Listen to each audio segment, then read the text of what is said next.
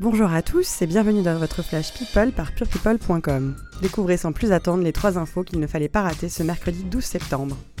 On commence avec Laetitia Hallyday. Mutique sur les réseaux sociaux depuis presque un an, elle qui ne publie plus rien sur ses comptes officiels depuis qu'elle est plongée dans le deuil, la veuve de Johnny a tout de même discrètement réagi à l'annonce de la sortie de l'album posthume de son homme en publiant un message sur Instagram. Et c'est sur la page de son amie Nadège Winter que la maman de Jade et Joy a commenté la pochette de l'album du taulier intitulé Mon pays c'est l'amour et dont la sortie a été fixée au 19 octobre prochain. Un titre qu'elle a elle-même choisi en sa qualité de directrice artistique. Et c'est justement pour justifier ce titre que la veuve du taulier a réagi sur Instagram. Parce que l'amour est plus fort que tout, a-t-elle écrit. Une petite pique adressée à ses beaux enfants Laura Smet et David Hallyday, face auxquels elle se déchire devant les tribunaux depuis de longs mois. La prochaine audience a été fixée au 22 novembre, soit quelques semaines avant la sortie de l'album. Ça promet.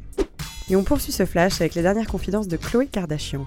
Cinq mois après la naissance de sa fille True, la star de télé-réalité s'est confiée sur son bras de fer pour se débarrasser de ses kilos de grossesse. Au total, la jeune maman souhaite se délester de 22 kilos. Et jusqu'à présent, eh bien, elle en a déjà perdu 14. Alors de quoi se plaint-elle au juste? Ben justement de manquer de patience. Je suis sur le point d'atteindre mon but, mais je stagne. C'est vraiment trop dur en ce moment. Je suis parfois très découragée, mais en même temps j'essaie de me rappeler à chaque fois à quel point cela avait été dur de perdre du poids la première fois que je me suis mise au sport. Ah, ces stars hollywoodiennes font vraiment partie d'un autre monde.